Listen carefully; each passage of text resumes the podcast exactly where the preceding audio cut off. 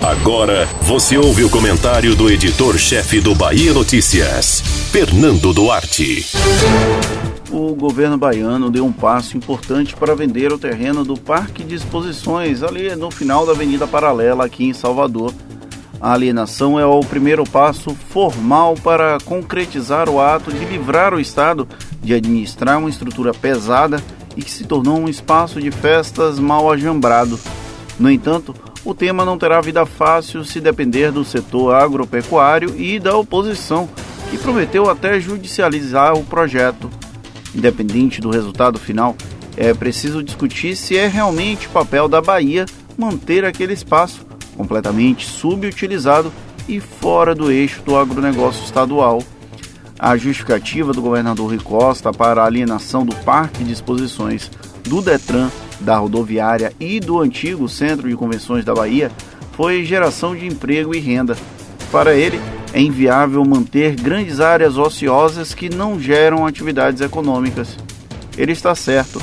Dos quatro espaços citados, o parque é o único que poderia eventualmente gerar alguma renda, Porém, as burocracias o transformaram em um elefante branco que beneficia apenas uma classe privilegiada de empresários do setor agropecuário, sem retorno direto ao cidadão baiano que frequenta mais as festas realizadas lá do que exposições como a Fenagro.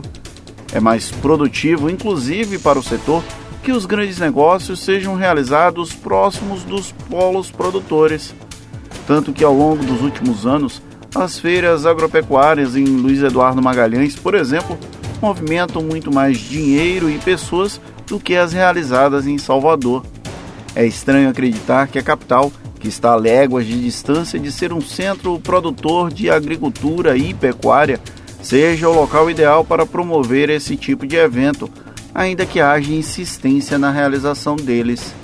Entre manter espaços ociosos com alto custo para o governo e obter algum tipo de retorno financeiro com a venda, desde que os recursos tenham destino específico em investimentos e não sejam engolidos pelo custeio da máquina, dificilmente alguém escolheria a primeira opção.